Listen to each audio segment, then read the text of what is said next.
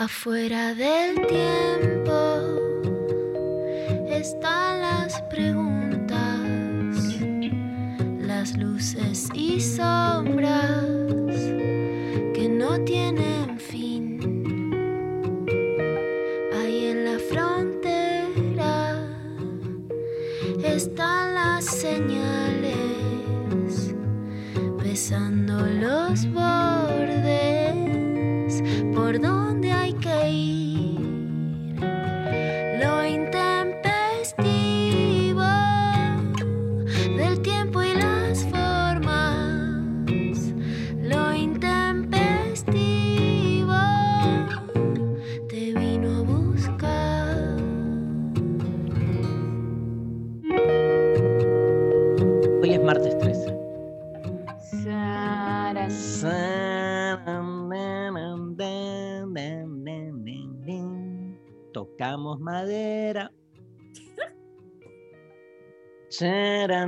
¿Cuántas cosas vamos a recordar de acá hasta las 13 horas?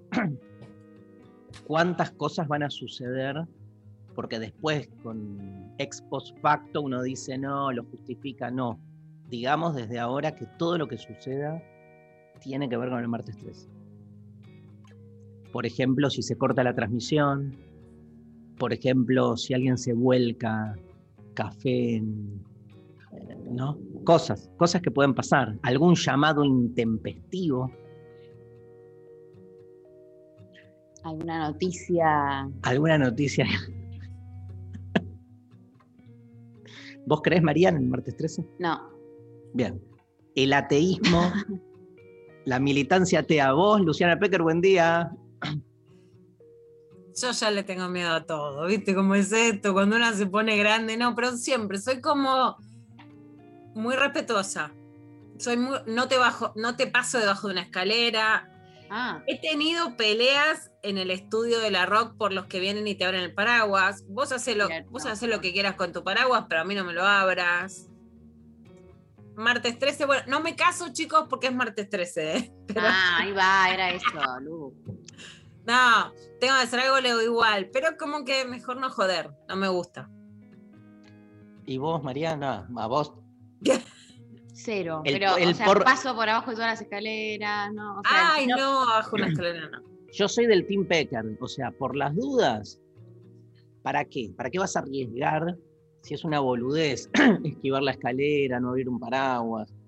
Tipo, un día como hoy, no, no, no te embarques, como dice, no te cases ni te embarques, no te embarques en nada importante, tipo, no, no, que no sea un día en el que decidas algo, por ejemplo, nunca firmaría algo hoy, un contrato, Pero un- si sí o sí lo tenés que filmar hoy o si no, no te quedás sin eso. gripe, Ah, mentís. COVID, claro. Eh, tengo, No, una, tengo bien. una tía enferma. Tengo una tía enferma, es como desde, prima- desde el primario, ya la sí. Yo he dado igual este, algunas excusas que no tienen. Perdón. He inventado cosas, no, no, no las voy a contar. Pero de las que no, no, no se retorna. Y alguna vez las conté livianamente, como, eh, mirá qué capo que era lo. Y me mataron. Eh, bueno, ¿Qué? yo, no, no, que re respeto a quienes eh, tienen esa, eh, ese vínculo con los días como estos, con distintas supersticiones. Yo como, como que no hay nada que me, a mí me pruebe que eso es así, entonces hasta que eso no suceda no lo voy a creer. Está bien. Los que, los que somos fóbicos somos también contrafóbicos. Entonces, por ejemplo, me muno de toda una serie de talismanes que me ayudan a confrontar el martes 13. Por ejemplo. Este, estoy con la Evita acá, que es como una especie, pero, digamos, uno la constituye como su talismán propio. Nada, estoy como rodeado de plegarias, oraciones, cábalas. Somos medio ¿Qué te cabrón. regalo Evita? Me gustaría que sepa lo que se terminó generando para vos. Que yo sé, porque en el Conex, si no tenés la Evita, no das la charla. No, no, ni, ni siquiera. Los técnicos no, no deciden bajar la función si no voy con la Evita. Ya se convirtió en algo. Pero aparte, te quiero decir, las dos veces que me lo olvidé, se cortó la conexión, este, me caí de la silla, se me cayó un farol en la cabeza. Bueno, no tanto, pero más o menos. Bueno, adivinen cuál es la consigna de hoy. ¿Qué? No tiene que ver con esto. Me encanta. Ah, ok. No, listo. Me quedé medio en offside. Dije que hubo un cambio en último momento y. y- Amo. Y yo no supe. Somos lo intempestivo, somos lo intempestivo. Nuestro, nuestro paradigma es Alejandro Fantino ayer con el Ay, casco Dios. y la espada diciéndole a Scaloni, haz el juramento espartano. Para ahora, ahí ya lo mandó Pablo González. Yo le dije, por favor, que vea esto Darío, porque lo tiene que evaluar el filósofo. Así que si querés, ahí lo van preparando y lo ponemos. Lo ponemos Dale, porque dale, lo- yo creo que necesitas escucharlo. Lo vi, lo vi, lo vi, lo escuché, es increíble. Este, y nada, eso es algo intempestivo, porque Re. es inesperado, inoportuno aparte. Porque, Yo no entendía nada y dije, esto tiene que ser una foto. Como que no. o sea, pensá que la, hay una grieta donde la mitad del país discute que el fútbol sea una guerra.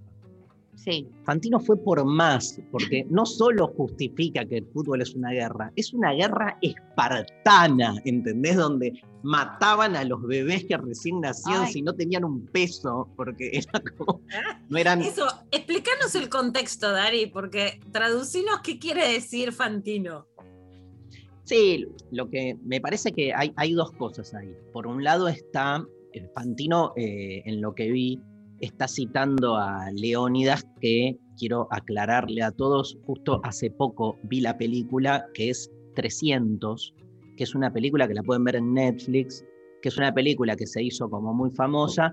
Eh, es mitad, siempre me, me- me encantó de la película, em, eh, es una cagada la película, pero digo, es mitad película mm, con actores y mitad tiene mucha intervención este, tecnológica, que se nota mucho. Entonces, este, está todo el tiempo perdiendo el límite entre este, la, la- la intervención artificial, digamos, y lo que es la actuación. Y es la historia de 300 espartanos que pelearon contra Jerjes, el rey de Persia, que eran como de 10.000, y bueno, y mostraron su valentía, su arrojo, porque eran solo 300. Les hicieron verga. Y bueno, no cuento el final de este, la película, pero Leónidas, que es el, el líder, que es este actor, bueno, hiper conocido, que ahora me van a decir quién es, acá el equipo de producción, este, ay, ¿cómo se llama? Jeremy, no.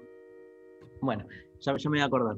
Em, Gerard Butler. Gerard Butler. Gerard Butler, ahí está. Este, y, y cuando ayer Fantino le decía a, a Scaloni, citaba la película, porque citaba a Leónidas, le dio el equipamiento, que la película es una, digamos, exacerbación de lo que fue Esparta, este, llevado al extremo por el cine hollywoodense, que es 300 tipos que sin importarles nada, el valor, la guerra, pero eran bestias. Claro.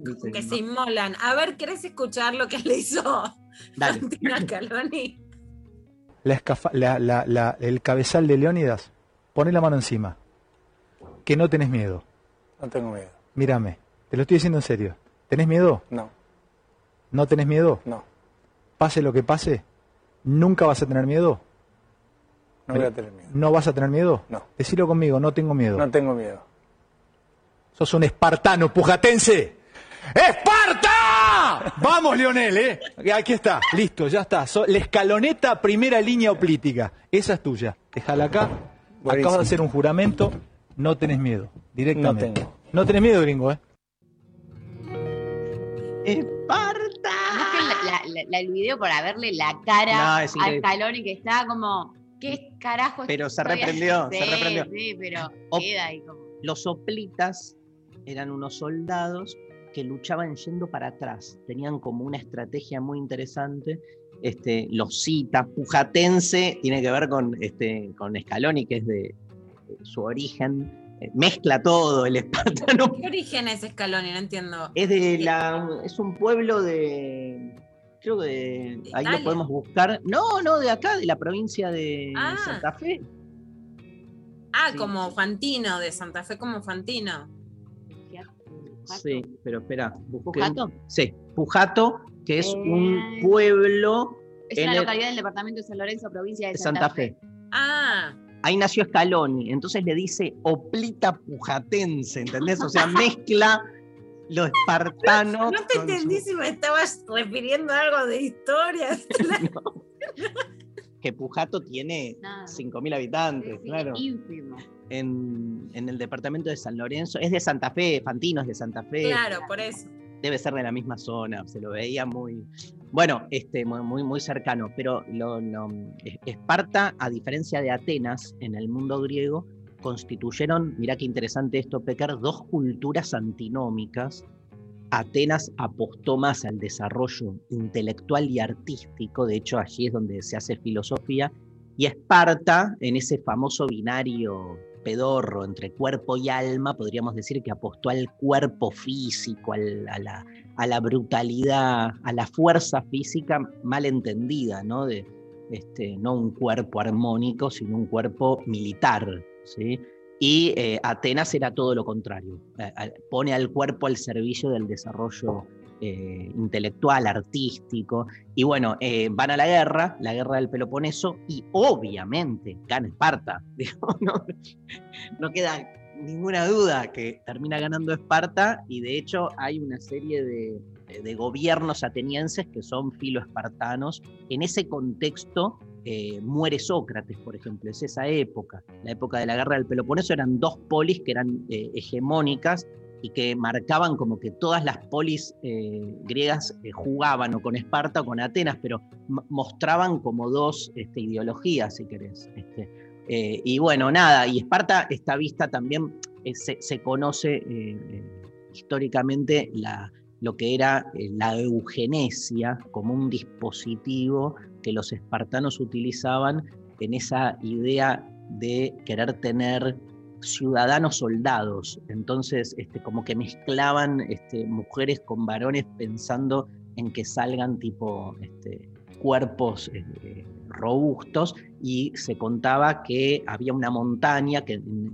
la película 300 se ve, donde todos los bebés que nacían como por debajo de una cantidad de kilos y de este, los tiraban eh, y, y nada. Sí, Sí, a- además esto eh, Luciana este, sabe más que yo, este, porque justamente después, en, en relación al aborto, se trabajó mucho la idea. Claro, la idea era esa, como que éramos personas tirando, como no sabía que el mito venía del mismo lugar. la Como idea, que la, la idea esta que ahora se usa la palabra, la idea del descarte, como que tirarías a alguien porque no te sirve, Claro. que es completamente diferente, por supuesto. Y sobre todo que la idea que nosotros manejamos de, ma- de maternidad como algo esencial y natural es algo, esto se ha trabajado mucho, profundamente cultural, como que no siempre la relación madre-hije fue la que hoy se sostiene casi de modo religioso, ¿no? Como intocable. Entonces, siempre este, en, en las posturas proabortistas se muestra este, lo evidente, que es que la relación madre-hijes es una relación histórica, o sea, se la desencializa, que es uno de los argumentos fundamentales este, de los que están en contra del aborto. Este, bueno, todo esto sucedió ayer con Fantino, que fue trending topic. Sí, obvio, Y medio Sigue país. siéndolo ahora. La explicación tuya es un lujo. Así sí se puede ver, boludo. Ahora sí te veo Twitter. ¿Sabes todo lo que me explicó Darío? No, pero él sabe, Fantino sabe todo esto. este, Bueno, justamente la última vez que fui, Fantino está estudiando filosofía. Entonces, lo que está intentando hacer es como traducirlo, pero no sé si se entiende. Yo vos te lo enten- No sé si se entiende con ese grito. pero Todo sabes esto que que vos explicaste. yo creo que el, el varón medio que ve el programa de ESPN de Fantino vio 300, que es la película que cita él, porque cuando Sí, le dice. Leónidas, es, Leónidas fue el rey espartano, pero el personaje de, el protagonista principal de, de 300 es Leónidas. Yo creo que linkean ahí, ¿no? Nadie fue a buscar un libro de historia, fueron a la película. No, obviamente, y al, y al desparpajo de Fantino de hacer esa situación, ¿no? Pero lo reconcilió, ¿viste, Lu? Lo reconcilió a Fantino con cierta opinión pública, eh, como que todo el mundo lo, lo- lo aplaudió a, a- a Fantino por lo que hizo, este, cuando va, venía muy cascoteado como periodista de la política, digamos. Ahora, cuando este, vuelve a su, origen, que es eh, lo deportivo, creo que ahí, digamos, este, por lo menos tiene más consenso, ¿sí? Que haciendo periodismo político, ¿no, Lu? Sí, y lo que, lo que sí me parece interesante, Dari, es el tema, uno, de cómo se vuelve la como esta idea clásica que lo veníamos hablando, pero yo te, yo te insisto, ¿no? Con esto de la delta, o sea, frente a una situación de la humanidad en donde sentís, sentís si es verdad un apocalipsis, un fin, la idea de los valores clásicos, cómo se instala. Y después que lo habíamos hablado con Ignacio Bollino, esta idea de no hay que tener miedo. ¿No? Claro. que cual. pesa a los jugadores de fútbol, que él lo contaba, a mí me lo, me lo- me lo ha contado mucho, Leo Di Lorenzo, ¿no? Y yo le dije que tenía que escribir sobre el miedo. Y vos sabés que una de las discusión que tuve con una feminista en- ante una columna que hice sobre masculinidad es que ella decía una palabra que no conocía, por eso me la acuerdo, porque pasé vergüenza y la busqué, que era que la masculinidad era una poria. Si está mal pronunciada, me lo dicen también, me corrigen. O sea, entonces lo busqué, ¿qué quiere decir? O sea, que no había nada rescatable en el formateo de la masculinidad. Y yo nunca estuve de acuerdo, porque lo que sí me parece es que la idea de los varones de que no tienen que tener miedo es una idea absurda. ¿Cómo Mm. no tiene miedo un jugador de fútbol?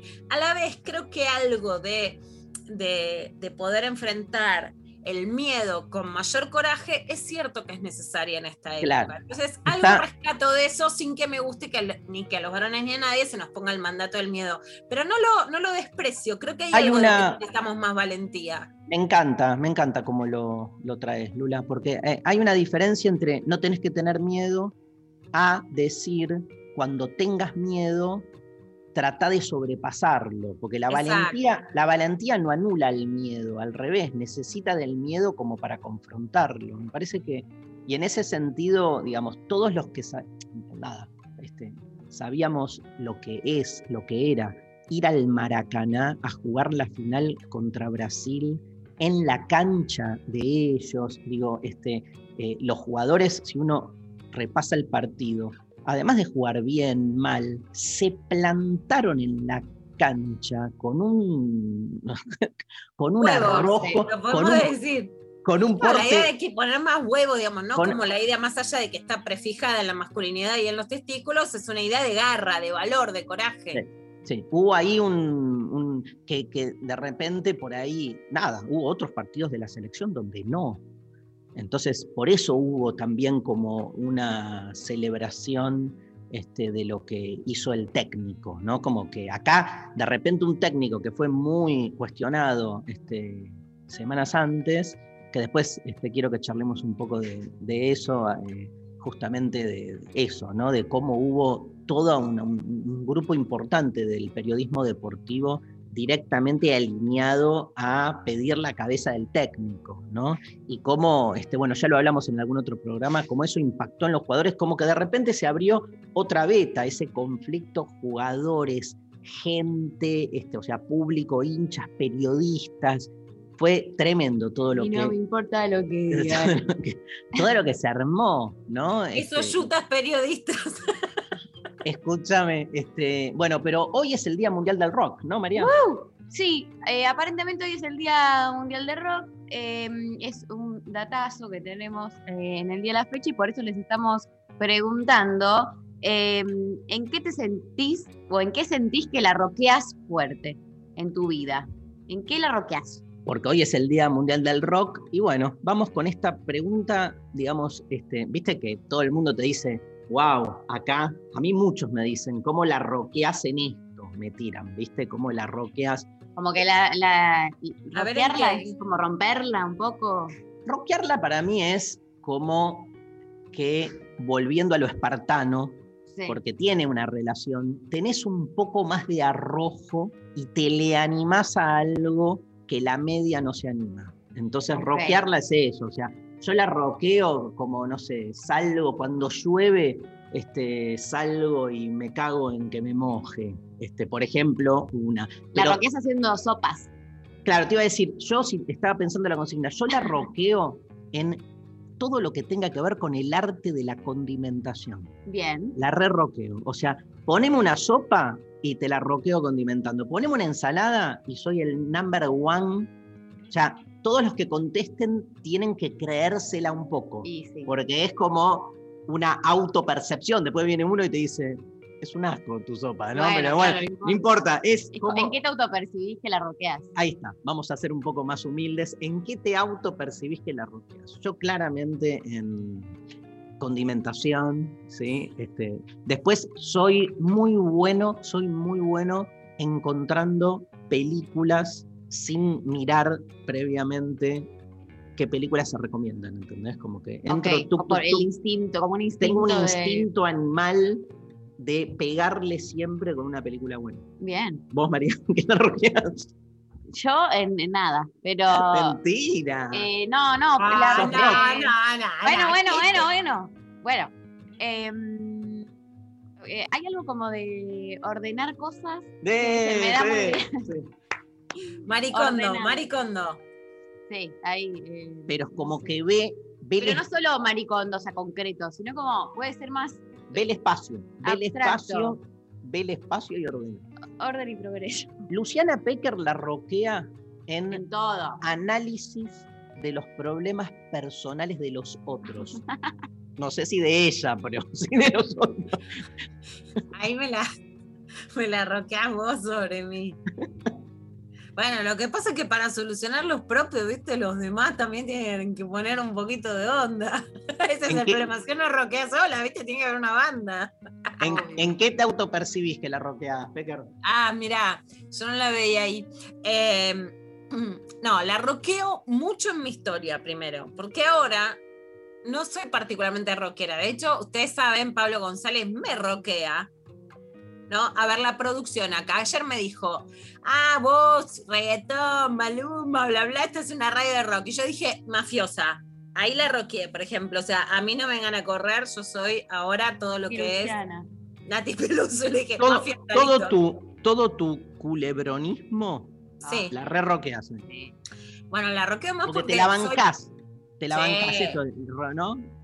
Sí. No, no, la y, y trasnocho mucho. Soy muy rockera como de grande en que trasnocho mucho más que madrugo, claramente. Pero tengo una historia muy rockera posta, que ni siquiera es que la exacerbo ahora, como no, qué sé yo, pero realmente fui muy rockera. Entonces, por ejemplo, me tiré del balcón de- del Estadio Obras en un recital de Los Redondos. y Yo Tremendo. ahora te- tengo un vértigo que me cuesta bajar las escaleras del Conex que le digo dar y me da la mano. No sé cómo hice, ¿entendés? Para tirarme medio recital de los redondos. Fui, me escapé de mi casa para ir a cemento a ver a los redondos. Esto que les contaba con Luca. eh, llevaba a mis hermanas a recitales, a Charlie. O sea, fui, fui realmente muy trash, mucho, mucho. eh, mucho camarín de cemento, mucho rock trash, mucho, por supuesto, bueno, Versuit, que fui muy amiga de esa gente, mucho La Boca de Noche, mucho trash rock que ahora mm, nada, quedó ahí, pero realmente era, bueno, muchos cerdos y peces, Enrique No sé con qué la roquea Lula, con todo lo que es cuidado facial, o sea, de la, y de la piel en general. Eso. La roquea con las cremas. Un, el, el full piba de los lunes ya tiene una meta post pandemia que es hacer un spa. Yo te invito también, Dari, de hecho tengo otra fantasía. No, no, vos era, que- no, Lula, no lo, no lo invites. Era nuestro espacio. Bueno. Te lo hago después a vos, Dari, si hacemos algún viaje juntos, si me dejas, yo te hago una máscara de chocolate. Te la roqueo. vamos, vamos a escuchar música. Sí. Está Evangelina, hola Eva, ¿cómo andás? Este, en el equipo de producción. Y Lali Rombolá en estudio, que está, está full, Lali, con mate, con audios, con todo. Y vamos con, ¿sabes quiénes la rockearon en los 70 y que siguen hasta ahora rockeándola? ¿Quién? Nito Mestre, Charlie García, un grupo llamado Sui Generis y un tema que me Me encanta. encanta. Amigo, vuelve a casa pronto.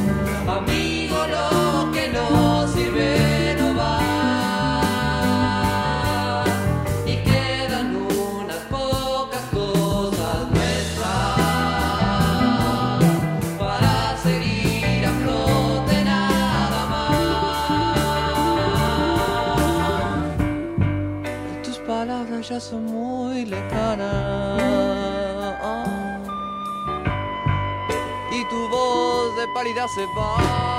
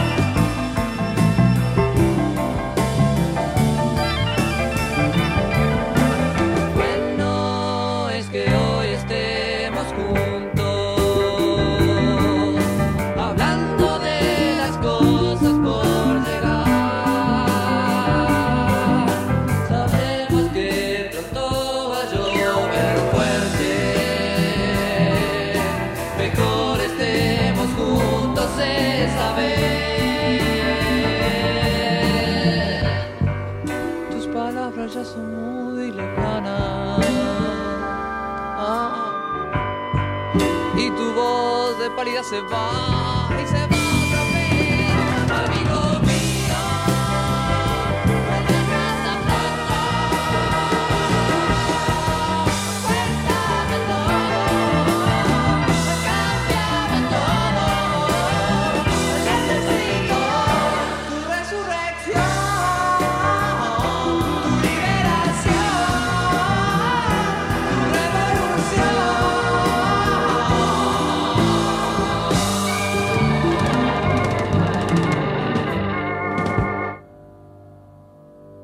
13. Estás escuchando Lo Intempestivo. Con Darío Stanraiver Luciana Pecker. y María Stanraiver. Estamos en Facebook. Nacional Rock 937. La mano de Dios, de José Pascual. La noche se abre sin vuelta atrás. La frontera. Esa tarde, un pedacito del potrero de Fiorito estaba a miles de kilómetros y una de las obras maestras del fútbol había sido firmada por ese pibe que no se va a cansar nunca de arrancarnos lágrimas de alegría. Cruzando los límites marcados en mapas que ni existen. Ese que juega distinto, que está enamorado de la pelota y la pelota de él. Ese que tiene... Martes a sábados, de 0 a 2, con Coco Frontera. Por 937. Nacional Rock. Hace la tuya. Te lo digo en versito, mirá. Sin pinchazo en el brazo, escapémosle al abrazo.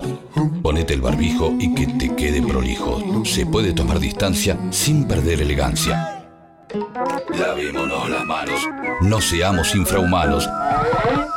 Esto último no me gustó, pero lavate las manos igual. 937. Nacional Rock. Hace la tuya. Hacé la tuya. Pero no hagas cualquiera. La mesa está servida. Hola, ¿qué tal? Divertirse a la tarde está asegurado. Hola. ¿Qué tal? Lunes a viernes de 13 a 16. Calu Bonfante, Diego Ripoll, Nati Carulias. ¿Qué tal? Hola, ¿qué tal? Hola. ¿Qué tal? Hola. ¿Qué tal? Por 937. Nacional Rock. Hace la tuya. WhatsApp 11 39 39 88 88. Nacional, Nacional Rock. Darío Stanraiver. Luciana Pecker. María Stanraiver. Lo intempestivo. De 11 a 13. En 937. Nacional Rock. Bueno, muy bien. Entonces, les estamos preguntando en qué la roquean fuerte. Eh, nos mandan sus mensajes, sus audios al 11 39 39 88 88. Ya nos están llegando un montón. Les vamos a estar leyendo y escuchando. Arroba el intempestivo en redes sociales. Y empezamos por este mensaje que llega por Instagram de Aldi que dice: En hacer pochoclos, mejor que los del cine y en variedad de sabores. Bien, Ah, me bien. encanta. ¿Qué variedad la de sabores? Yo te juro, este, experimentaría, me encanta experimentar con la comida, la Pecker lo sabe. Creo que de todos los que estamos acá soy el más osado. Soy Sí, el- podrías el- irte con Marley a comer cosas Sí, por el mundo Sí, sin drama. soy la roqueo en meterme cosas en la boca. Claramente. No, He metido la boca, digo, me han metido en, bueno, no importa. mm, no sé qué es mejor. Eh, pero, digamos, em, nada, me perdí. Fin. Hasta ahí. Eh, Ay, tu sopa de verduras no solo la roqueás, sino que yo te la imité, empecé a hacer una libre interpretación y ahora estoy a full. Tengo que volver a hacer. Ahora estoy comprando unas, unas sopas también, pero me encanta. Me encanta la sopa by Darío. Igual, te, gracias, Lula. Lo que quiero decir que el pochoclo, por ejemplo, es un ámbito que no he eh, experimentado mucho. O sea, amo saber que hay gustos, sabores distintos del pochoclo. bueno, puede ser dulce, salado, ¿Qué le puedes poner. Yo creo que a tu hijo menor le encantaría que, que- imagínate, película pochoclera con pochoclo en tu casa. Ayer me quedé con él, me dijo, papá, hay una serie que quiero ver, Sweet Tooth se llama. Este, que son unos nenes que nacen mitad nenes, mitad animalitos. Ay. Y es tremenda igual. Sí, no ¿eh? está nada, me Eh, parece. Claro, pero no, es fuerte porque es Ah, como... unos bebés que, te que Netflix te pone como que parece el, el fetito de, de las dos vidas, pero medio animalito. Sí, me Sí. dio un poco impresión. Es tremenda, tremenda. Y el, pero está buena, ¿eh? está muy buena porque es un virus que genera esta mutación en principio y es como un padre que, porque el, el- el ser humano los, los caza, estos híbridos que nacen, y un padre que lo que hace es llevarse a su hijito mitad hijo, mitad siervo y lo esconde en un bosque durante 10 años, ¿no? Este, como para que los humanos no lo, no lo atrapen. Y el O sea, padre... Todo Esparta. Todo Esparta, todo Esparta, todo Esparta. Bueno, nada, este. ¿Y el padre ahí- qué? Para ahora me. Capítulo 1, el padre se muere y Ah. es, queda el nene solo teniendo que enfrentar la vida. Pero la, la- la muerte del padre, la escena, imagínate mi hijito que tiene la misma edad que el protagonista. Nos estábamos los dos abrazados, tipo, faltan los pochoclos, por favor, algo que corte esto. Que no se corte. Más mensajes. Eh, la roqueo semi fuerte, dicen acá por WhatsApp, sacando temas de conversación con gente random, generalmente cuando salgo de vacaciones. Ah, qué buena virtud. Amo. Esto lo tiene mi hijo Benito. Yo cero. No, no me gusta la conversación random. Tu Le hijo, digo, Benito. tu hijo Benito es especialista en lo que acaba de leer María. O sea, es eh, lo que en, en- en- en un aula llamamos el remero, que es El que la rema. el que la rema. O sea, nadie sabe, estamos todos mirándonos y aparece alguien que Que saca, tira una. pero no tema de conversación Charla, te da charla. De una. Qué virtud. Eh, ¿Sabes en qué la roqueo fuerte? Me di cuenta. ¿Qué? En ignorar a personas. Ah, qué bien, qué bien. Como tengo, como que la roqueo fuerte, como que si quiero puedo, pero no, no me mové, o sea, logré ese nivel en el que, y lo disfruto. Pero bueno, capaz que no Bloqueo, can- cancelado en mi No, interpretación. pero cancelado ahí, en- en- en- estás al lado mío y puedo no mirarte y estar siete horas al lado tuyo. Bien. Y, no, ah, y, y- y como que no existís. Lo- te puedo hacer convencer de que no existís. Bueno, Yo la roqueo, voy a decir algo que está mal, que lo digo. Porque es independiente del resultado esto, pero la roqueo en estrategias de seducción. Es independiente del resultado. me puede ir bien o me puede ir mal. Esta no Ah, yo también soy una seductora bárbara. Después me va mal, pero. No, pero no dije que soy un seductor, dije en estrategias de seducción, ¿entendés? Hago el cálculo tipo, bueno, conviene esto, entonces le hablo, mejor no, mejor me callo tres días, como- y termino pajeándome con la estrategia. Nah, eso es lo más. Maru, Eh, dicen, hola Intempes, yo la roqueo generando planes para cagar a la gente que le hace daño a mis amigos. Soy Uh. el heraldo de la venganza. tremendo. Ah, me gustan. Me parece- los necesito a todos ustedes. Todos me parecen grandes virtudes. Eh, variedades de pochoclos llegaron. Sí. Eh, caramelo y vainilla, picantes, salados, provenzal, curry, chocolate amargo. Qué rico. Yo iría con el de vainilla. Acabo de comprar, por ejemplo, me gusta la onda del café de vainilla. Me está gustando como el toque, el- la influencia, la incidencia vainilla. Yo iría con picantes. Ah, ves cómo, ves, la roqueás, la roqueás. Claro, Sí. eso es rockearla. Eh, llegó este mensaje, mira, dice, hola, estoy viendo Sweet Tooth, es una maravilla. Me cuesta verla porque es triste y me conmueve mucho. Oh. Amo que ahí, pensé que nadie, o sea, como que era Que una nadie- serie que ni No, idea, bien, yo ni bien. la conocía. Yo vi el capítulo 1, nada más son 8, así que avanzaremos todas las noches uno. Buen día, chiques. La roqueo en hacer playlist. Soy la mejor. Mi especialidad son las de Garche. 100% de aprobación por les chongues. Mandá. Wow. mandá Manda ya. las. Qué buenas virtudes todo. Yo cero, no sé hacer listas. Quiero ver Pero qué la- es una lista de Garche. Quiero saber ¿Qué más. Eh, O la- sea, play- hace playlist de canciones. Sí, ¿Con pero- qué música coges? Yo quiero saber si esa playlist le ha generado mayor capacidad de garche. Si es una playlist para sus, sus garches o, que, o para los garches de otros. Dijo que, que 100% de les chongues aprueba- aprobaron sus Ah, Que saber más, que desarrolle. que Desarrolle el por favor. Porque Eh, no hay es lo mismo, audios. por ejemplo, a mí me gusta música sexy, pero la música, a lo mejor te, viste, estás ahí y te marea. De una. Escuchamos un audio, Lali. Yo creo que la roqueo y en contra de mis creencias, porque no creo mucho en el talento innato de las cosas, creo que uno va como construyendo, pero creo que tengo un talento como innato, la roqueo mal con todo lo que es manual. Todo lo que es manual, hacer cositas con las manos, me- es tan fácil, me es tan fácil. Me encanta ese talento. Sí.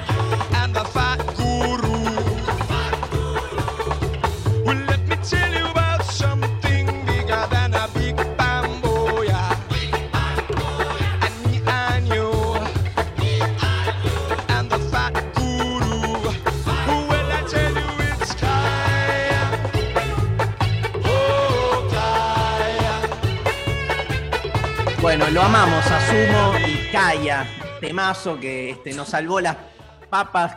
Bueno, martes 13, está claro. Sabíamos, el que avisa no traiciona. Pero que quede claro que oh, Lali lo hicieron a propósito como para... No, no, bueno, quedará la duda para los oyentes, porque increíble. ¿Ayer se les cortó? No. No, Lunes 12. No. ¿Mañana se va a cortar? No. ¿Cuándo se corta? Bueno, martes no, 13. nunca- no sabemos, tampoco. Yo Yo no iría... pongo las manos en el fuego. Yo iría todos los días que se cortó y buscaría algún, algo, simbólico, claro. Que el martes 13, y no es, ah, son 12 menos este, cuarto. ¿Decís que eso también tiene que ver? No, digo que va a pasar más cosas antes de la una, porque hoy es martes 13. Eh, bueno, hoy parece que se va. ¿Vas a hablar en. Te pregunto, Lula, para no meter la pata. En clavada de noticias de que hoy se tal vez se apruebe la ley de etiquetado. Sí. Ahí está. Mm, No. Me gusta que lo hables vos porque es un tema súper importante. Venimos arengando con un lobby, con un lobby de unas notas de una cámara de empresas norteamericanas Tremendo. diciéndote que no se apruebe porque en Chile pusieron etiquetas pero no bajó la obesidad y que el color negro elegido no les gusta porque va a asustar a la gente de comprarlo. Pero mejor en la industria alimentaria, la pucha, dejen de hacer ¿Por lobby. qué, por qué no habría, por qué no hay lobby para el bien? Y bueno. Qué cosa, ¿no? Bueno, eso, vos sabés que en, de hecho, la palabra lobby, por supuesto que existe, que es la incidencia de las empresas sobre los congresistas, pero lo vas a ver mucho más en películas norteamericanas que en Argentina. En la, campaña, lo que la campaña por el aborto legal, seguro y gratuito, lo llamaba cabildeo. Cabildeo y no lobby. Para no pero usar. bueno, Pero fue lobby. es está una bien. incidencia para, Un para para generar una ley que si no, no saldría. Lo que pasa que eso de lo que habla es que más allá de la política partidaria hay que organizarse para lograr cosas. Total. María, un mensaje más. Bueno, eh, acá nos dicen por Instagram, eh, en reciclar sobras de comidas, te armo un plato nuevo más rico que la comida original. Ana. Qué bien. Capa, Ana. Hay que roquearla, ¿eh? Porque yo soy muy de las obras, ¿eh? Muy. Amo que se vaya como, no sé si llamarlo reciclaje. Este. Ah, hay un audio de la persona de la playlist. A ver, ¿lo escuchamos, Lali? Oli, les mando un audio. Eh, tengo de todo tipo y color. Están como muy pensadas para cada ocasión y lo que pueda surgir. Es como que yo ya sé en qué onda va a darse el encuentro. Entonces tengo siempre la playlist ideal. Más hardcore, más sexy, más tranqui. Hay de todo, hay de todo. Pero 100% de aprobación.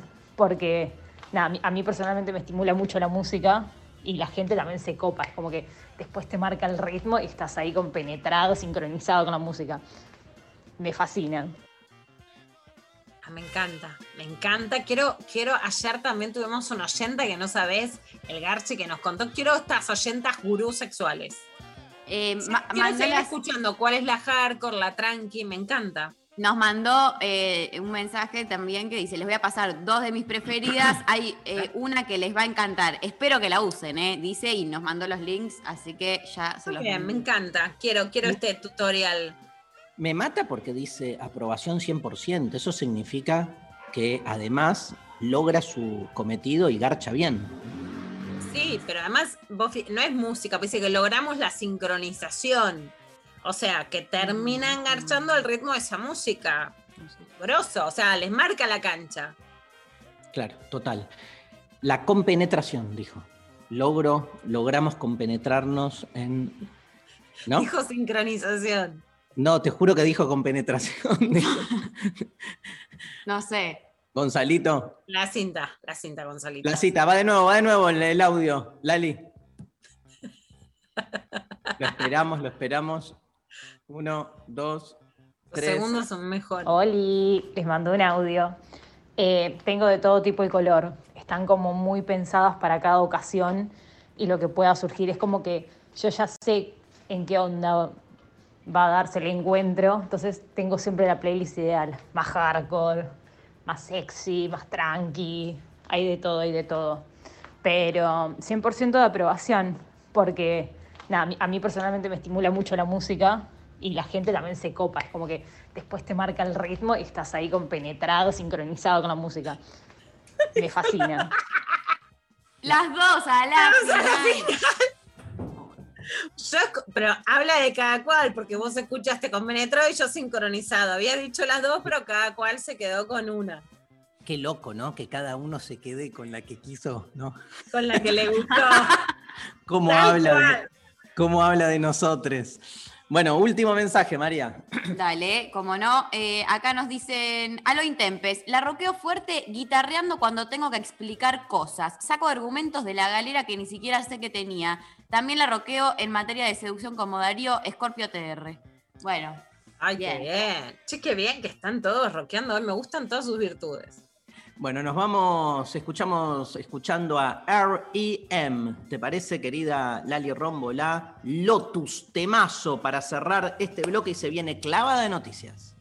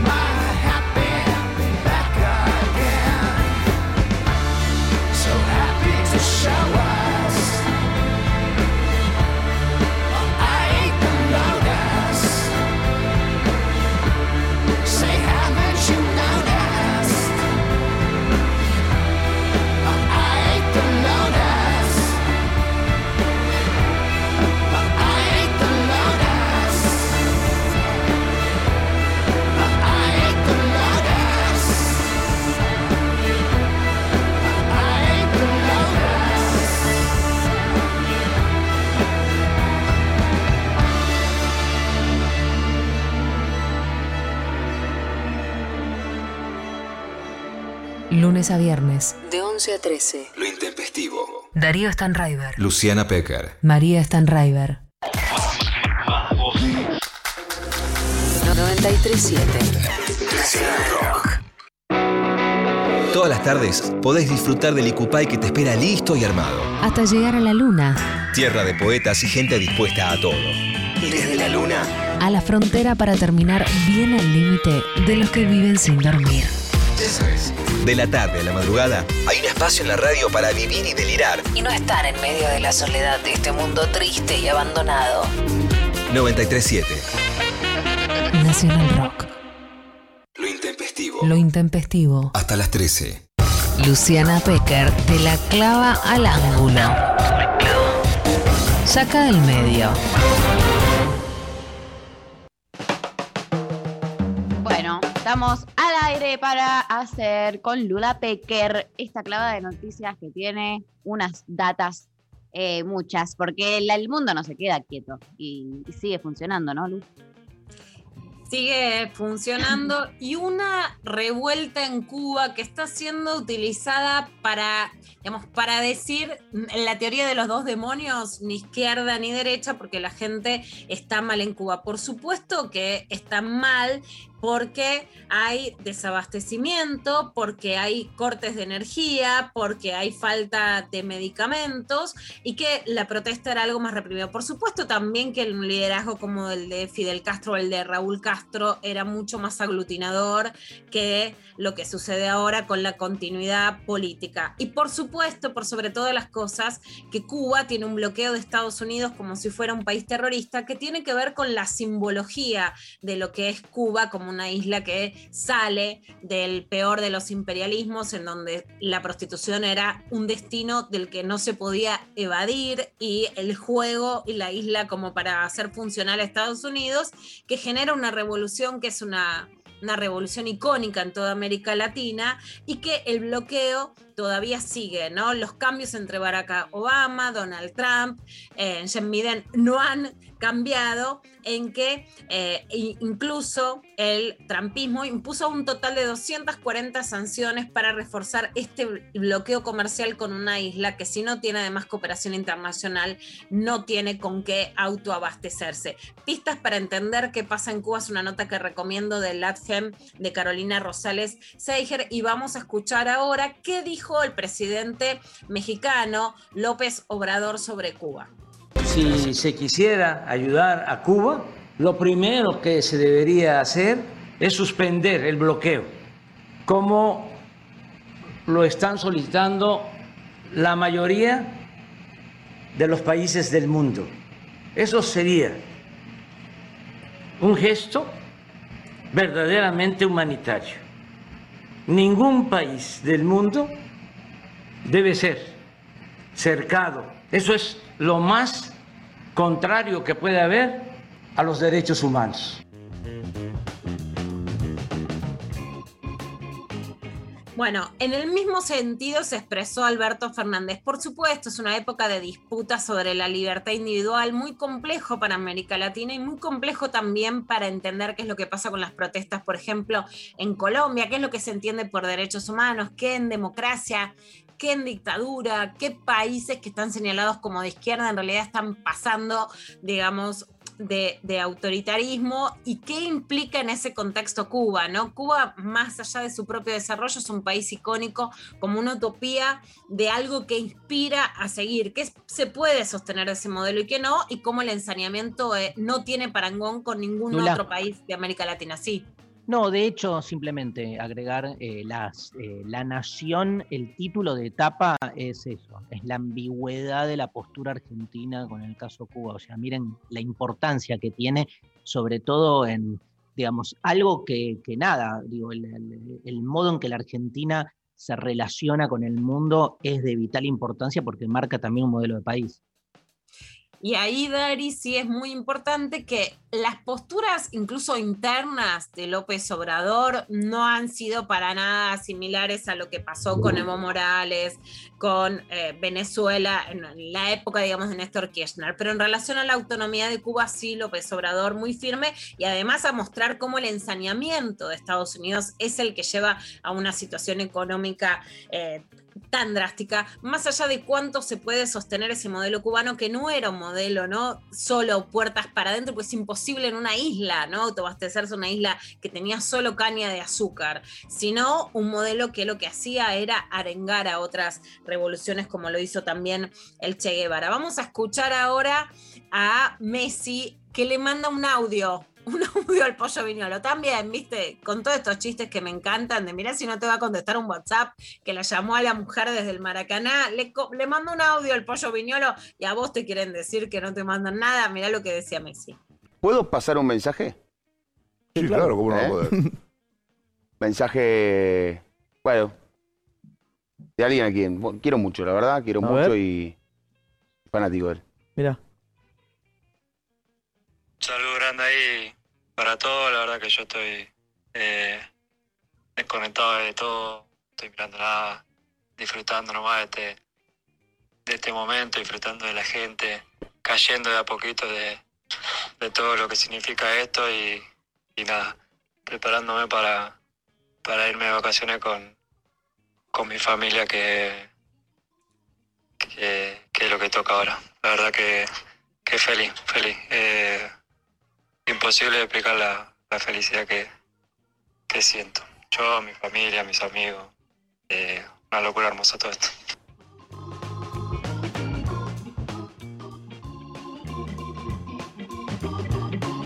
Bueno, hermoso, por supuesto, Messi, que lo seguimos escuchando. También otra actitud de Messi, más allá de todo lo que lo han castigado, más humilde, más cercano a la Argentina. Es cierto que eso también se ha trasladado y la verdad que es muy interesante escucharlo. Bueno, ju- eh, ju- juntos por el cambio, con el radicalismo ya están Vos, esperá, eh, una, una cosa, Lula, perdón, que justo me acordé que vi que ayer vos tuiteabas también en relación a Messi. Te veo muy eh, filo Messi, Messi lófila. Este, que tuiteabas la actitud de Messi que le dice a los compañeros que no canten en contra de Brasil. Sí. ¿no? Como que los para y les dice, no, no, no. A o sea, Paul. eh, a De Paul que estaba diciendo, Que eh, brasilero, brasilero. Brazuca, No, no, no, no. Además, la Hace así con el dedito que no y se va como diciendo yo en esta no me prendo. Pero qué, qué, qué- qué autoridad, qué liderazgo, ¿no? Porque al toque la cortaron el resto de los jugadores.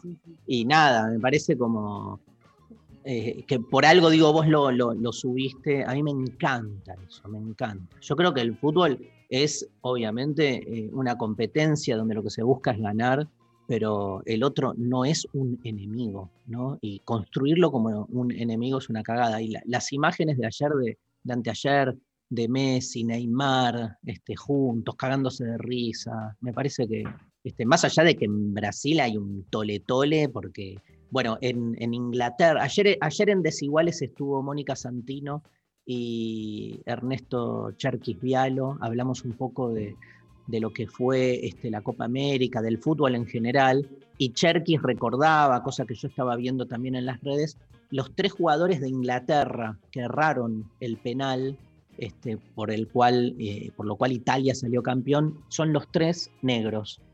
Y este, desató una andanada racista, o sea, Inglaterra este, culpando a, la derrota a los jugadores negros, ¿no? Cherkis decía, increíble porque venimos de una Francia campeón gracias a sus jugadores negros. O sea, entonces todo depende, ¿viste? Sos racista, una vez más, este, entender que el racismo no es más que una manifestación de la desigualdad económica, ¿no? Le, le- le- le buscamos tanta vuelta, no deja de ser una cuestión de clase, eso quiero decir, este, en el fondo, y de cierto eficientismo. Nada, perdón, Obvio, agregaba. Dari, pero además es el racismo es el, el- digamos, los negros, los migrantes africanos son atléticos, cuando nos conviene meten goles y si no, no son nuestros, ¿no? Es una, una. es una, una explicación de lo que hacen con la migración, que digamos, son nacionales y eso nos hace ganar y no son nacionales y eso nos hace perder, ¿no? Digo, por un lado, claramente eso.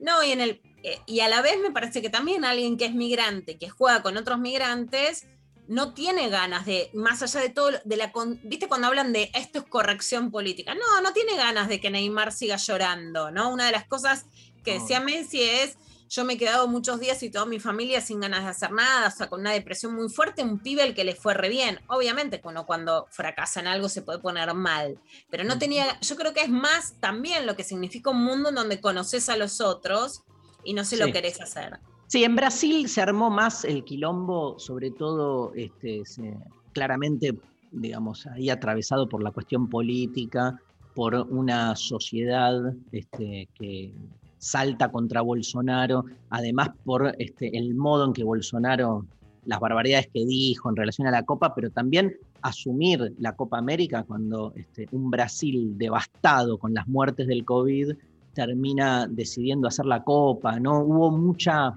eh, resistencia y entonces los hijos de Bolsonaro salieron ayer a decir esta cosa, la típica, el antibrasilerismo de los que querían que Brasil pierda, se armó como la, la grieta que está en todos lados. Vamos a hablar de, de Juntos por el Cambio, yo sé lo que vas a traer ahora, simplemente quiero decir qué bueno que se acabe el mito del periodismo independiente, ¿no?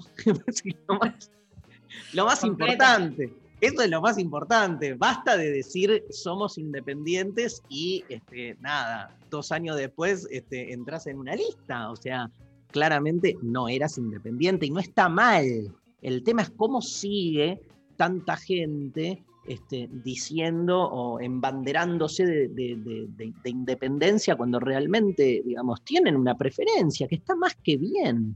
Este, me, me sigue resultando absolutamente cuestionable esto, no que alguien subjetivamente tenga una adhesión, una preferencia y hasta una militancia, sino que lo niegue.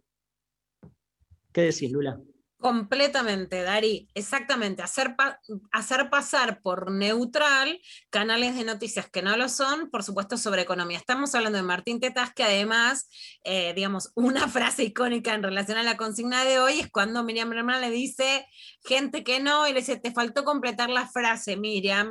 Y ella le dice, te falta rock. ¿Viste? Y es de los mejores. De, de Los la mejores mejor cruces. comunicación política que nos ha dado la izquierda argentina, por supuesto, con Miriam. Bueno, Martín Tetaz va a ser el segundo candidato a diputado por la lista de Juntos por el Cambio en la ciudad de Buenos Aires. Después de María Eugenia Vidal, van a ir a competir con Ricardo López Murphy, que se cree que no sacaría ni siquiera para meter otros candidatos como el, el mínimo de 15%. Ahí están con una lapicera muy afilada a ver quiénes siguen, que podría ser Paula Libeto, Fernando Sánchez, está peleando el lugar Fernando Iglesias, entre los que no lo quieren y los que dicen, bueno, como que los que fueron más opositores tengan un premio.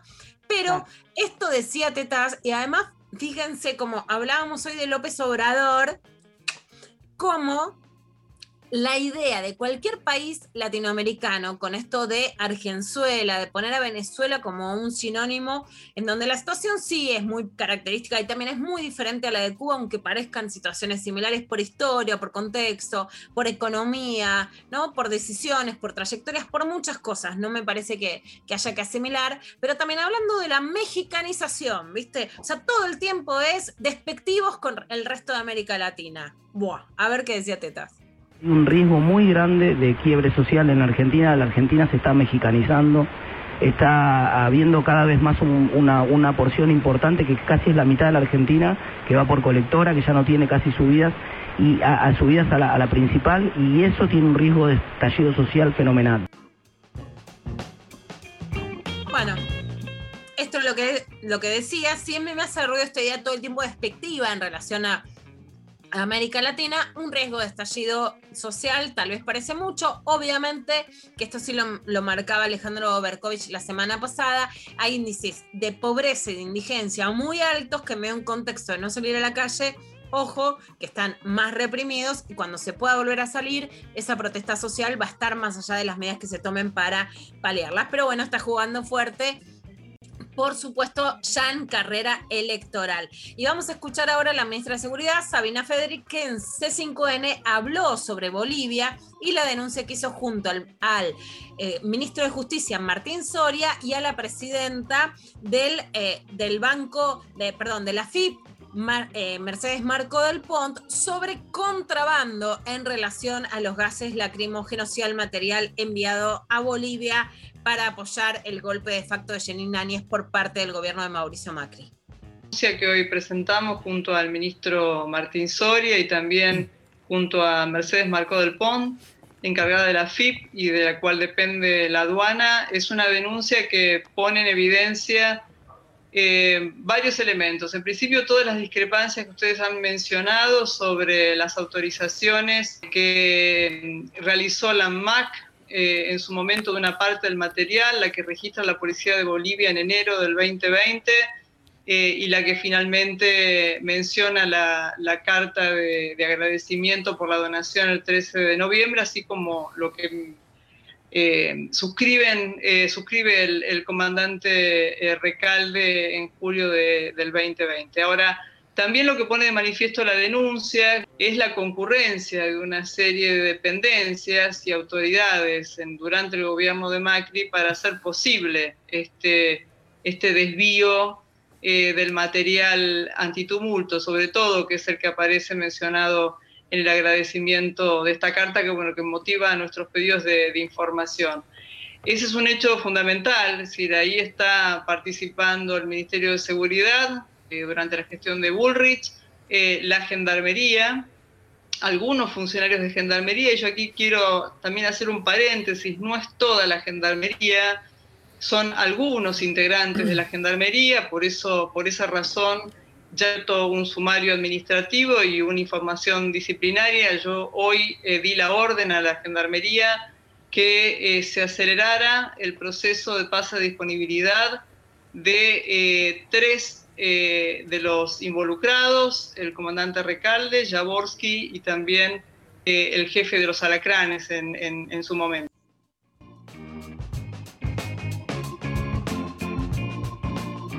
Bueno, es realmente, por eso, un contexto de América Latina en donde hay mucha confusión y donde, por supuesto, el apoyo del gobierno de Mauricio Macri a este golpe de Estado de elecciones que eran democráticas y donde se ponía en riesgo la vida de Evo, por supuesto que tiene que ser investigado en este caso por la justicia. Alberto Fernández también dijo que él le pidió que lo ayude a Evo Morales a salvarle la vida y que Mauricio no quiso.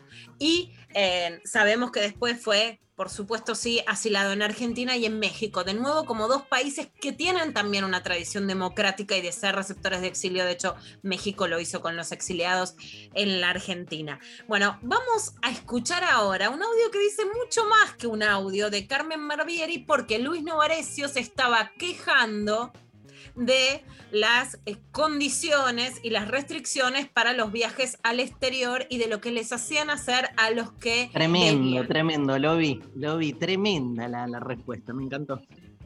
A ver, ahí lo escuchamos. El problema es que no que llegue la gente, sino que llegue sin control. Llegas, los pones en un hotel. ¿eh?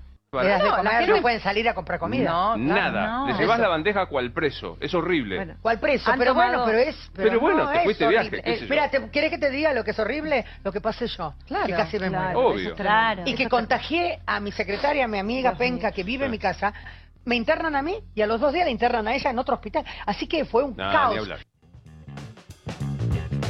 Ay, pero, o sea, Dios, me, me hace mal escuchar eso. O sea, Carmen, grosa total, pero digo, como, no entiendo la- parte en la que obvian, eh, ¿no? Como contagiar y matar gente. Esa es la parte que no, no entiendo cómo siguen como sin mencionar.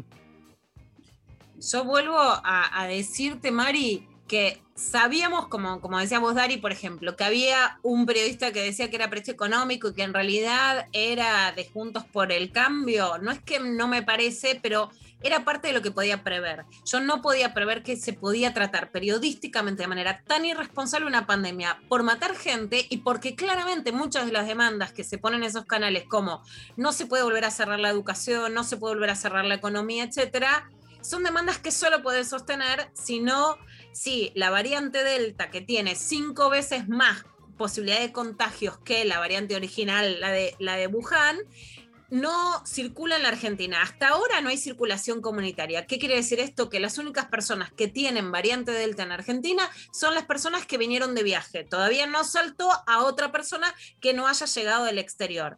Las restricciones se pueden mejorar, por supuesto. Eso siempre sabemos que la gestión y la letra chica se puede mejorar. Ahora, si vos decís, es de preso estar en un hotel, ¿qué estás diciendo? Ayer llegaron más de 15, edad, de 15 personas testeadas y que tenían variante Delta. Bueno, uno de los prejuicios que hay, nos vamos a vacunar y salvamos a la Argentina, más allá de, que realmente hoy tenés que ser menor de 35 años para necesitar ir a vacunarte a Miami, si no las personas adultas no sería necesario. Las personas adultas mayores de esa edad. Bueno, dos de las personas que se fueron a vacunar a Miami vinieron con la variante Delta. O sea, pueden hacerlo porque yo nunca lo cuestioné por, por salvarse ellos, pero en este caso contagian de una variante mucho más contagiosa. Hay un cuadro que lo pueden eh, leer, que sale de Twitter de Santiago Loweski, que es uno de los que sigue el tema COVID y replicado por la periodista científica Nora Bar. A ver, hubo 15 casos de Delta, fíjense. Se hicieron un PCR antes del viaje y eso no saltaba. ¿Tenían síntomas al viajar? Ninguno. O sea, nada que fuera lo, común lo detectaba. Test al bajar, ahí ya había cinco. Síntomas en el aislamiento, había más de 10. Y PCR en aislamiento, la más, el completo de 15. O sea, si no le haces el test al bajar y se ponen en aislamiento, no lo detectás. Si no tomas estas medidas, el delta circula. Y ahora ya sale una noticia que es que volvió de Miami con la variante delta y no cumplió el aislamiento obligatorio. Mm. No, no, raro. El punto es, vos pedís presencialidad en las escuelas, bueno, entonces decís, seamos restrictivos con los viajes y además obliguemos a la gente a cumplir. Decís, quiero que los bares estén abiertos. Bueno, ok, entonces si te vas afuera, cumplís con el aislamiento obligatorio. Bueno, había un 45% de la gente que viajaba y no cumplía con el aislamiento obligatorio. Hoy traen la variante Delta y no se quedan en el aislamiento. Entonces, también, ¿qué país puedes hacer con esa sociedad No, y qué medidas podés pedir? Es que en el fondo lo que está es esa idea casi conspirativista, conspiracionista, de que en definitiva no es para tanto el COVID y que es todo un manejo restrictivo que está buscando otra cosa. Digo, me parece que lo que hilvana todos los casos que vos decís tiene que ver con eso, ¿no? Digamos, con esa idea de que en definitiva esto no es para tanto y el gobierno lo aprovecha para hacer más este, autoritario. Me parece que esa es la lógica de esos discursos que terminan diciendo, eh, hago lo que quiero, total, todo es mentira. En Pero que están súper respaldados por, por, los- por las comunicaciones que se dan en un montón de, Sí, sí. de- de medios de comunicación súper hegemónicos, ¿no? Es- porque ya no deja de ser algo con- medio conspirativista eh, eh, particular de algunos sectores ínfimos, ¿viste? No, como eh, está súper legitimado y escuchamos, ah, nos tienen como presos y el sentido común es, nos tienen como presos y no es, eh, estamos, vas a matar a personas. O sea, eh, hay como un desfasaje ahí en el sentido común polemicísimo. Vas a matar a personas y aun cuando con la población vacunada puedas reducir las muertes, que ayer hubo 458, no estamos en reducción de muertes, vas a generarle problemas a la economía, a generar problemas a la escuela. Entonces también, ¿cuáles son las demandas sociales? No es cierto que hay cohesión sobre esas demandas Total. y entonces respaldás, porque hoy está más o menos claro, si querés una economía más o menos abierta, si querés una educación más o menos abierta, si querés cultura más o menos abierta, gimnasios abiertos, bueno, tenés que restringir que no entre la delta. Ahora, si no querés restricciones y no querés ni cuidarte, ni que se controle, ni la gente cumple, ¿cuál es la salida? ¿No? Hay ciertos niveles. De cohesión que van más allá de cuál es la línea política, que el periodismo sí tiene que informar y que tienen que ayudar a no replicar, ¿viste? Si vos decís, estaban con la bandeja como presos y la gente no está cumpliendo y No, está clarísimo. trayendo la variante Delta, no hay salida. Ahí sí que la salida no es esa. Bueno, gracias, Lula. Clavada de noticias con Luciana Pecker. Se viene Sol despeinada, ¿no? Sí. Sofi Cornell, ¿cómo andás? Buen día. Buenos días, sí, se viene sol. ¿Cuál Sexo es el tema? ¿Qué? Sexo y pies. Y pies. Epa. Sí. Sanan. Bueno, nos vamos escuchando a Celeste Carballo. Un tema, voy a cantar una parte. ¿eh? Voy a tomar la ruta 3 una mañana para no volver cantando bajito. Me voy para el campo. Total, la ciudad como siempre dormida. Ni se va a enterar que me llevo. La canté como el orto. Bueno, mejor, Celeste Carballo, querido coronel Pringles.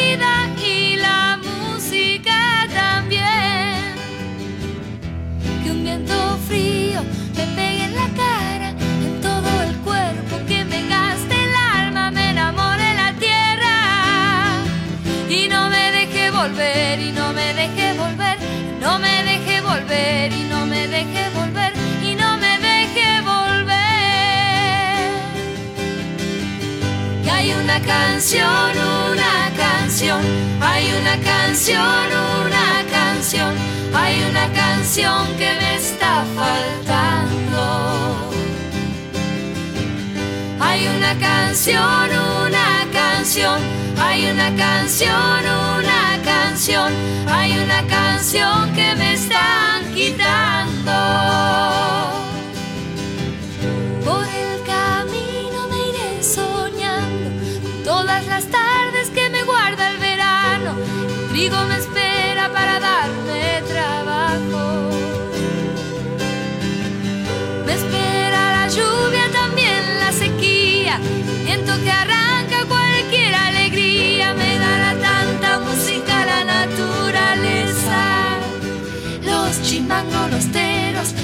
La siesta, los dolores del fruto, los caballos, la huella y los vecinos muy cerca. Cuando venga la guerra, tiempos de la cosecha, para bañar las ovejas y para hacer una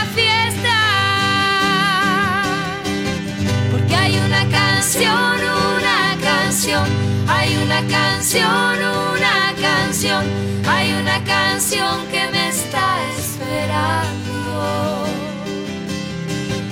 Hay una canción, una canción, hay una canción, una canción, hay una canción que me está faltando.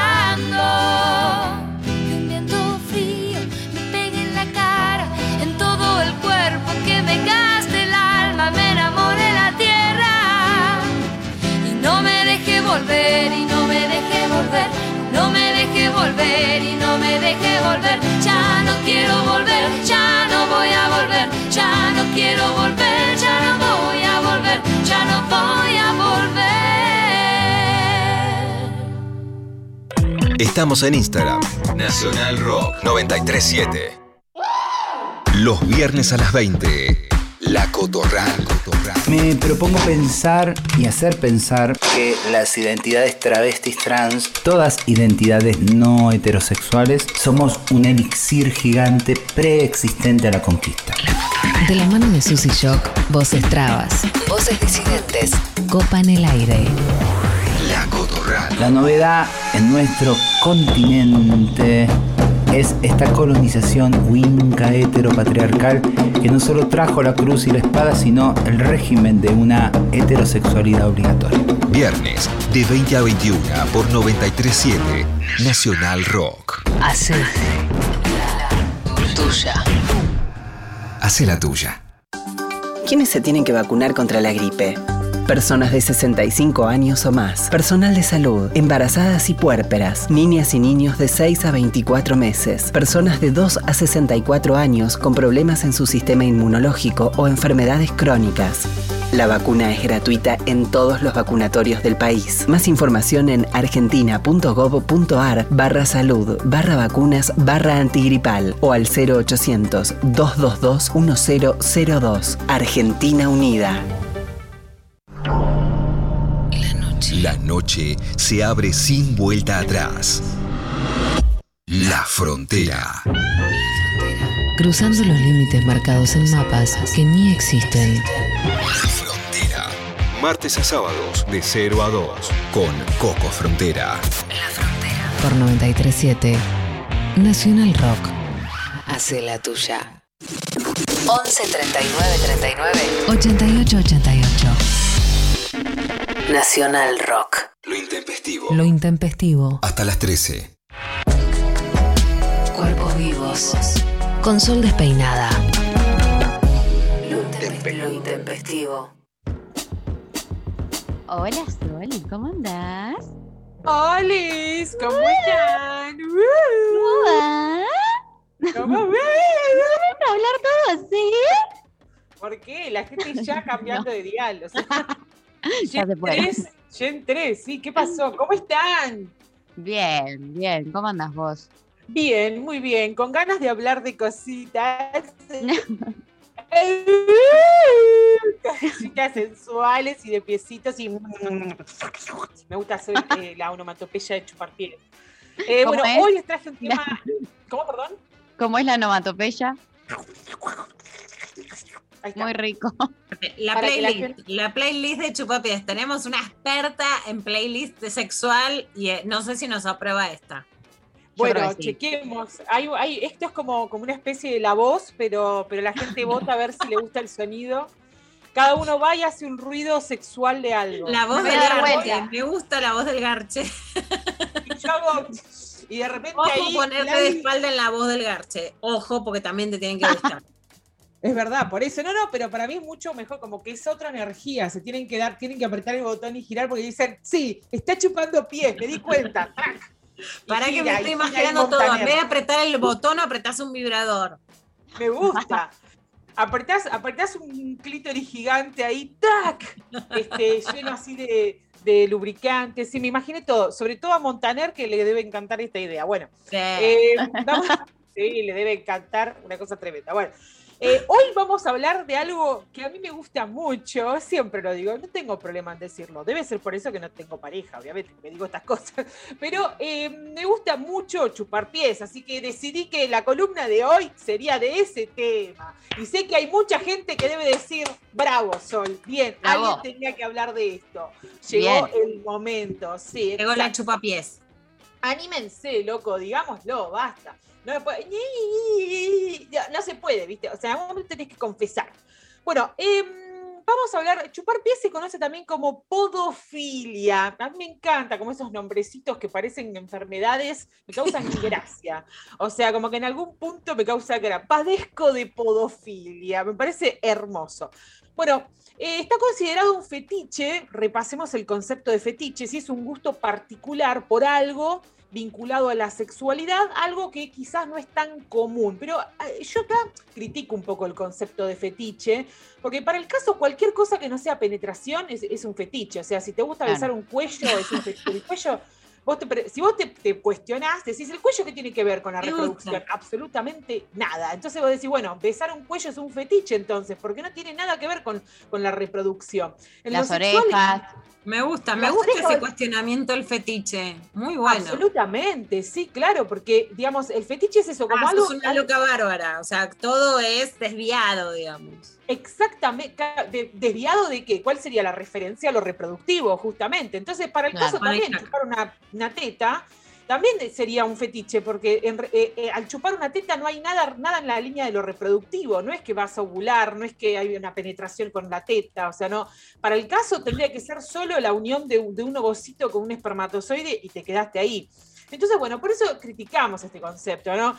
Todo, todo viejo, todo antiguo, todo naftalina, diría Moria, todo huele a naftalina, o sea, en la sexualidad también, como que todo viejo. Bueno, bueno la podofilia consiste en, y escuchen acá porque pueden cer- hacer el ejercicio de cerrar los ojos e imaginar un pie de alguien que les gusta mucho, ¿ok? Sí. La podofilia incluye ver, oler, acariciar, lamer, besar, chupar los pies de otra persona. No incluye los propios, aunque podríamos. Habría que ver si llegamos. Eso ya pues- Sí, exacto. Bueno, algunos especialistas. Acá María está, María llega, con lo cual nos confirma No, que padece de María. podofilia. Pero, chicas, no es tan difícil llegar al pie de una. Bueno, vos porque qué edad tenés, mi amor. Yo no puedo. Yo, yo hace dos meses Pero no es en algo- coma, me está pidiendo que me un pie. A duras penas me muy puedo- bien Pilates, muy bien Pilates, María, ¿eh? Qué hija de perra. Mirá, o sea, acá Luz está tratando también con dificultad. Con dificultad. Yo a duras penas me puedo dar los Llegué, cordones. llegué o sea, al pico, llegué al pico. No sé, no te hago un sexual profundo, pero llegué al pico solo por no sentirme frustrada. Bien. Yo creo que está todo el mundo en sus. Ahora, casas ahora metiéndose los pies en la boca. Hagan Fijándose si llegan. Limpie, o sea, una, un- una limpieza antes, así no consumimos todo lo que está en el piso. Estaría bueno, como un, con- un consejito del día. Eso, claro, eso, ejemplo, eso es algo a tener en cuenta. el- como que esté limpio, ¿no? Porque. vamos a dar unos consejitos. Dale, ok, ok. Sí, sí, sí, sí, sí, absolutamente. Y además me pregunto esto, ¿no? Como el pie como algo sensual. Entonces, una media, una media que roza los. Una media es lencería erótica también. Entonces, si voy a decir, me puse una media de, de Bugs Bunny, vamos a, a inventar. Me puse una media de La Sirenita. Pregunto yo, ¿es, ¿es lencería también? O sea, ¿eso, ¿eso forma parte de la excitación?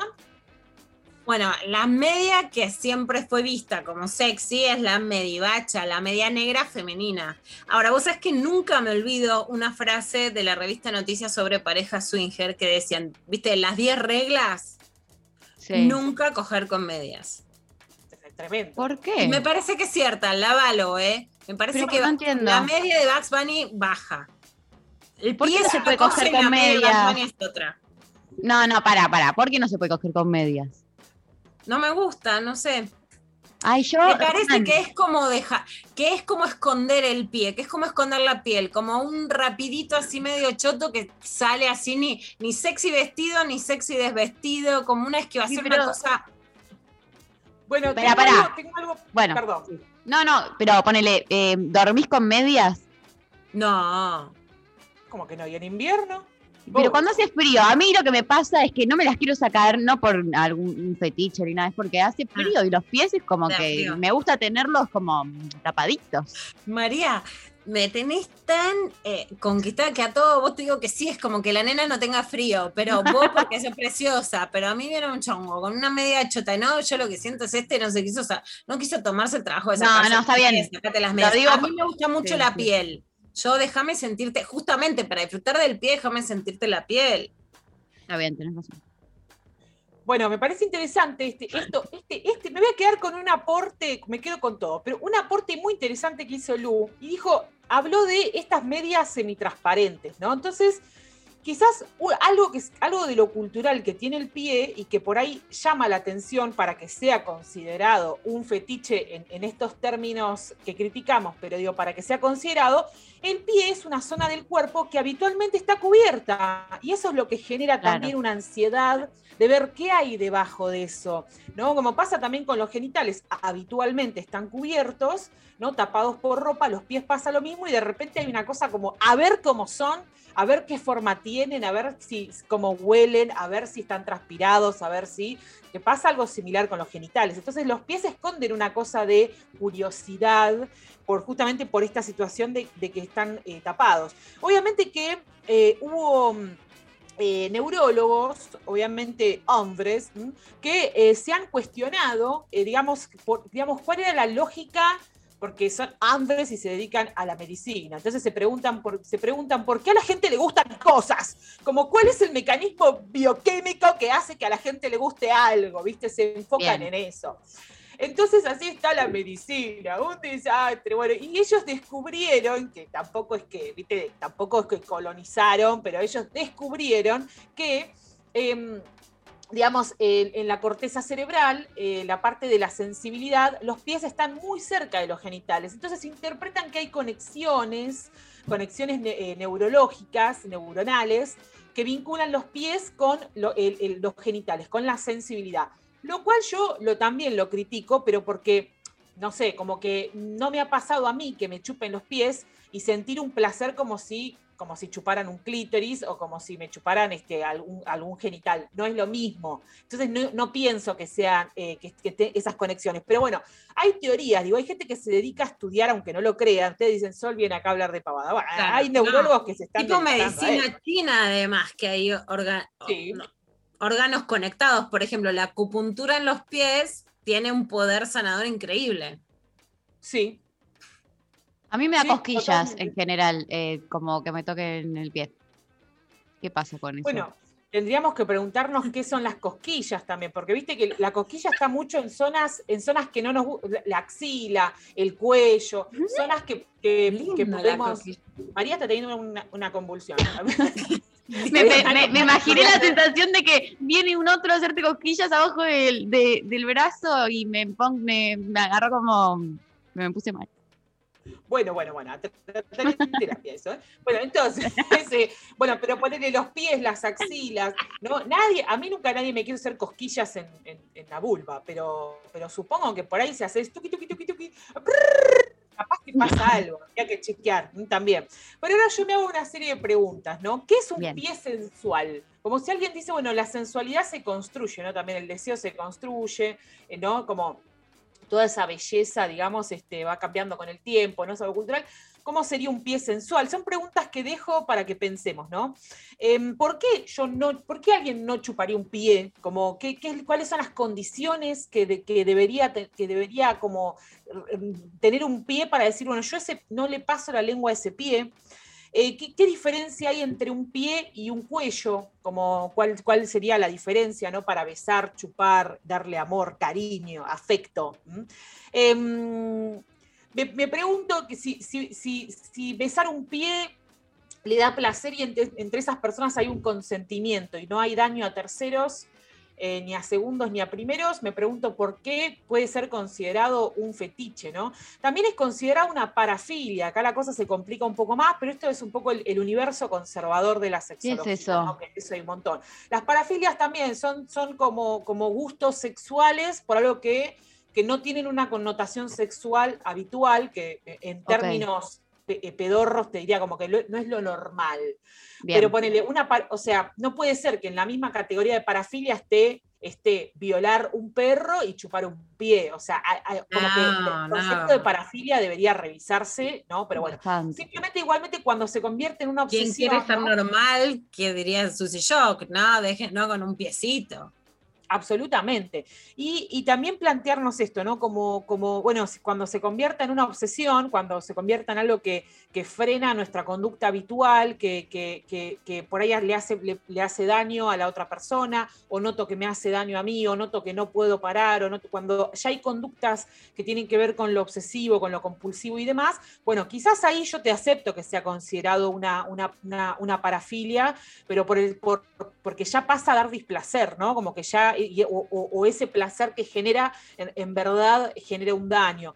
Em, y me gustaría también ya, eh, de alguna manera, ir cerrando, invitando a la gente a que googlee, tremendo acá, se rompe todo, a que googleen sumiso de pies. ¿eh?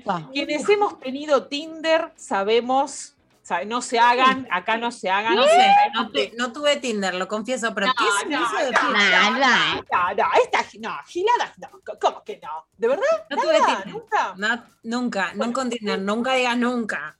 Nunca digas nunca, por supuesto, pero. Ok, María.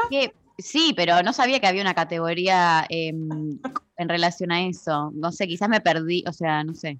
¿Nunca te mal. cruzaste a sumisito de pies? No.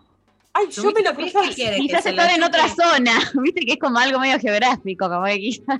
Ah, es un fenómeno geográfico Tinder, sí, eh, totalmente. Tinder, Grid, o sea, la que quieras. Bueno, hay un, existen personajes así, este, perdón que, lo, que los, los, los fetichizo un poco, ¿no? Pero Sí. existen estos personajes que te ofrecen como machear solamente para que se junten a chuparse los pies. O sea, no, hay, Ah, no bueno. no va a haber un contacto genital, solo te juntás, hola, ¿cómo te va? Te tomás algo, te vas a una habitación, te Sí. sacás este, sensualmente el calzado y eh, Sí. se chupan los pies. En ese, es el vínculo en el que constaría ese, esa relación, digamos, este, provisoria. Eh, una cosa tremenda, vos googleás sumiso de pies y te aparece de todo. Entonces, me es una cosa muy, eh, digamos, extraña, quiero decir, como, que se, como que se ofrezca este servicio de chuparte los pies, como un servicio como yo te dijera, bueno, te hago la pedicura, te hago masajes, yo te chupo los pies, ¿ok? Hay todo un universo que... Sí, me hace acordar a algo que no quiero decir porque después fue muy polémico. Y estoy segura que, que está mal, pero que se llegó a inaugurar en la Argentina, que era como una especie de pedicuría como con pescaditos vivos, y me da todo eso mucha impresión ya ahí. ¿No? Por supuesto me parece que está mal lo de la pedicuría, como que pagues por, ¿no? Y que los pongan a los pobres pescaditos ahí. Lo otro, por supuesto, son gustos. Pero me parece, Sol, que también está bueno, más allá de eso, eso que ya parece un poco más excéntrico y de chupar pies, que hay todo como un lugar al cuerpo, porque vos podés ni siquiera, digamos, chupar, pero tocar, hacer masajitos, pasar por ahí, rozarte en la piel, quedarte como los dos pies. O sea, que hay toda una cuestión de la caricia y de lo sensorial en donde el pie entra en la conversación sexual, que está bueno más allá de hasta dónde lo lleves ese gusto, ¿no? No es hasta dónde lo lleves, sino que entre, que llegue el cuerpo más allá de la genitalidad. Y los pies son, viste, tienen una, una capacidad de calma, de placer, de esto, de receptividad en, otros, en, en otras partes del cuerpo, que está buenísima aprovecharla para que esté ahí, esté ahí adentro de la cama, que no se quede en la cama con los pies afuera. No, y además son 10 dedos más que están, que están en desuso. Imagínate lo, Claro. que, lo que podemos hacer con 10 dedos en la mano. Imagínate con 20. Me Bueno. pongo acá, ya estoy como loca de solo pensarlo. Perdón, Quería María, sí. eh, agregar eso, como cuál es- porque los dedos de la mano sí están súper incorporados y, y como que re- como que no se, no está, o sea, quizás, no sé, es algo personal, pero como que no es tan raro, ah, te chupo el dedo de la mano, pero sí, de repente, o sea, ¿cuál es la diferencia? No, bueno, hay mucho de meter de, ¿no? ¿No? Chicos. No a mí sé, a ver, que eh, sí. eh, explícate un poco más. Ay, ay, está de- todo de- ahí en- ¿no? en- en- se usan los dedos, sí, claro, sí, sí, sí. Se usan para un montón de cosas, pero digo, siento que es como muy, eh, hay una distancia enorme entre chupar un dedo de la mano y el, el dedo del pie. ¿Y por qué? Si son todos dedos, ¿por qué los estamos eh, diferenciando, no? Eso era lo que quería aportar. Yo quería hacer ese aporte. La Me parece muy bien. discriminación. No, La- bueno, sí, sí, sí, la discriminación de los... Igual, eh, o sea, como que a mí me... Como la cosa de, de que en el pie hay puede haber mucha mugre, eso me pone mal. Yo escuché Y- y muchas uñas mujeres quejarse con de cómo hongos. tenían los pies los varones. Y de hecho, no hay mucho cuidado. "Fíjate los pies. No hay mucho cuidado en general, porque es algo que no se ve y, y que mm, no sé, te encontrás con cada uña, cada, cada hongo, cada cosa que no sé si quiero chupar. Bueno, Sí, ahora que la las mujeres en general, que no quiere decir por supuesto ni esencialismos ni todas, pero hay una cuestión, especialmente en verano, de cuidarte para la playa, de pintarte las que quieren, pero a lo mejor vas a una instancia de cuidado si te gusta. A mí en lo personal es algo que disfruto mucho, Mari, te llevo conmigo, ya sabes, a mi spa, a mí todo Sí. el tema pedicuría pie me encanta, lo incluyo absolutamente en el spa, te lo, te lo prometo, no soy, ¿cómo se llama? ¿Cómo se llama la... la... Podofilia, eso no. No, no diría podofilia, pero te diría, no te digo ¿Visita de sumisa de, pies? pie, pero te digo, te hago la máscara de pie, te hago masajito, todo entra sin llegar a sexo. Pero lo, hay muchos varones que llegan más descuidados ahí. Claro. Bueno, pero eso es una construcción de, la, de su masculinidad y la estética, me- ¿no? Me parece que tiene que ver un poco con, con lo mismo de siempre, es lo mismo, es siempre... ¡Lávense los pies!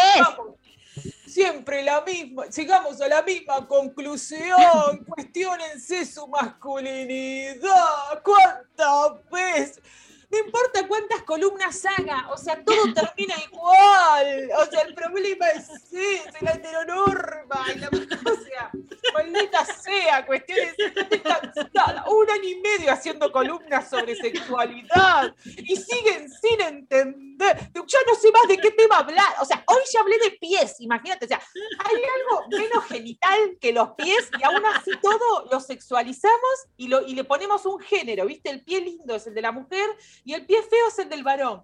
Y lo misma historia de siempre, pónganse las pilas que los oyentes, por favor. No, pero de verdad, te digo en serio, como que totalmente los, los varones están esta cosa de, bueno, incluso, incluso las manos también, los varones por ahí no se las, no se las cuidan tanto. He visto, he visto las uñas. cuadras Cortate las uñas, lavate las manos, eh, higienizate, porque además eso de me lo metes y después es un asco, ¿entendés? Porque yo me re preocupo de estar eh, eh, limpia, higienizada, para que después te eh, metas la mano en una zanja, eh, abras, eh, chupas el picaporte, María, ¿con quién sale María? ¿Con quién se junta? esta te rascas el ¿Por qué te orto y, en la zanja? y yo termino con una infección urinaria porque no sé dónde metes la mano. Es la uretra, o sea, un dedo muy finito. Te aplaudo, te aplaudo, Mari. O sea, Sí. podemos salir con... Yo creo que toda la conclusión es, si quieren meter las patas en la fuente, antes, lávense las patas. Totalmente. Y pueden usar, perdón, para, para esto que decía María, pueden usar eh, guantes de látex también, se usan mucho los dedales de látex también. Si no genera mucha confianza la, la higiene de las manos de la otra Bueno, persona. Estamos hace poner- 30 años diciendo que se pongan forro, sol, o sea, No, es que no funciona, soy- es evidente. mirá si vamos a poner Hace, hace, escúchame, estamos en el año 2021, todavía hay que decirlo. En el año 2020 primer vino un virus, nota periodística fue en el universo. siglo pasado para que se pongan forros. Hoy estoy compartiendo historia de este tema. Vos me decís que se pongan. Tenemos que Sí, no, yo sé, yo sé. que yo se laven los sé. pies. No, yo sé, estoy o sea, a mí me pasa que digo, oh, me- me- por ahí me dicen, ¿querés hacer un videito explicando cómo se pone un preservativo? Hace 40 años que hago el mismo video, estoy cansada, ya no le pongo ganas, ya lo hago con cara de orto, con cara de... Basta, chiques, basta. Imagínate que el año pasado enseñábamos, hacíamos videos enseñando cómo lavarse las manos. Año Claro. 2020, tiene que venir un virus a matarnos a todos porque no sabemos lavarnos las manos. La- Y ahora esta columna finalmente fue lávense las patas. Si quieren que, si quieren el intercambio, lávense las patas. ¿Puedo agregar una última cosa? Eh, está muy de moda eh, eh, que vender fotos de pies, ¿vieron? Y, com- y que compren. Ah. Eso no lo dijimos, pero es un mercado en, en expansión. Eh, sí, eh, ¿no? Absolutamente. Tiene todo que ver con, o sea, en el mercado de lo sexual, digamos, está, los pies están ocupando un lugar tremendo y nadie está hablando de eso. Y te digo, sumisito de pies, esto de que alguien te, te dé como un servicio vaya y te chupe los pies a tu casa, le pagues y se vaya. Chau, gracias, eh, Ernesto, cuídate, chau, saludos a la familia. O sea, ese, ese vínculo así existe real. Hay gente que contrata el servicio de que te chupen pies. A mí me parece, voy a decir, eh, voy a decir esto, ¿no? Me salgo completamente del moralismo porque no es lo mío y no quiero desembocar en ese lugar. O sea, si alguien tiene una práctica sexual que le gusta, que no es nociva y que es consentida, de vender fotos o de, de tener solo contacto con el pie, no me voy a poner a decirle lo que tiene que hacer en su vida, no quiero entrar en ese lugar moralista. Ahora, a mí me parece que la objetivización del pie, saliendo de la cosificación de otros lugares, vuelve casi a una idea primitiva de que las mujeres tienen o deberían tener pies más pequeños y entonces eso puede ser sexy, que es lo que hacían en China, por lo cual las mujeres se tenían que vender los pies para que queden más chiquitos. Y cosifica el cuerpo. Mi idea de integrar a los pies o con la que yo escuché la columna es que el cuerpo esté integrado más allá de la genitalidad. Cosificar al pie como un objeto de vuelta, solo que eso te excita y que solo tocas a eso, para mí por lo menos no es la sexualidad a la que a mí me gusta ir o que vayamos o que volvamos como lugar, como faro, digamos, ¿no? Como puerto. Claro. Después si te gusta algo está todo bien. Pero para mí justamente la idea es que el cuerpo vuelva a estar integrado, no que lo, lo dividas como si fueras, viste, un asesino serial que lo corta por partes. Sí, totalmente, es que el pie te conecta con la cabeza, con, con, con, la- eh, con el placer, para mí mucho con el remanso, te calma, eso está clarísimo, la reflexología va a eso, entonces, ¿por qué no integrarla? Pero no cortarla. Adhiero. Coincido plenamente. Y cerra- Estoy Claro aplaudiendo con los pies. La gente no me ve, pero yo te aplaudo con los pies. Bueno, Bueno, Sol, tremendo que la gente cuente, que mande mensajito contando si chupa pies o si le gusta que chupe. dale, perfecto, cerramos.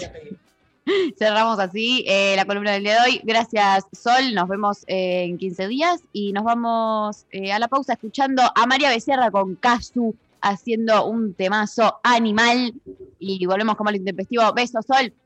Adiós. Lady. This is the big one. Tra, tra. Su traje luce salvaje.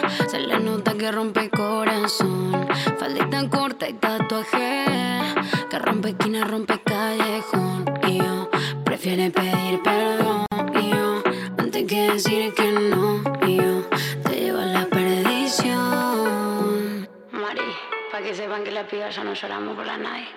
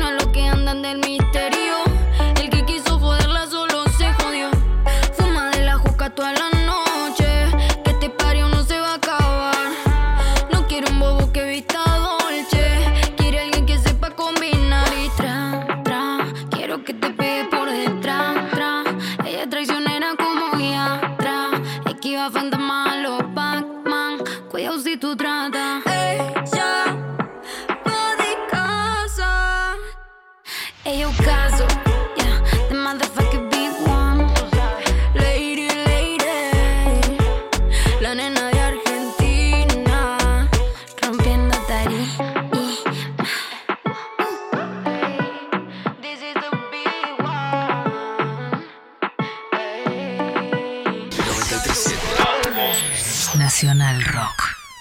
Hola, ¿qué tal? Divertirse a la tarde está asegurado. Hola. ¿Qué tal?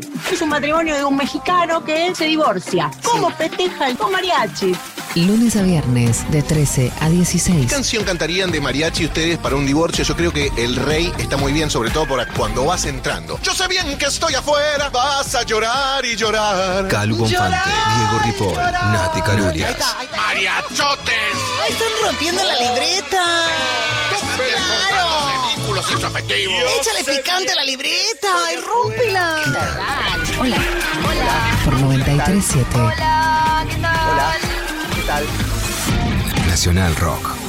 Hace la tuya. Lunes a viernes. De 11 a 13. Lo intempestivo. Darío Stanraiver. Luciana Pecker. María Stanraiver. Bueno, muy bien. Eh, últimos minutos del programa del día de hoy. Vamos a escuchar audios con la consigna. A ver, ¿en qué la roquea la gente? Yo hace un tiempo largo que la vengo rockeando.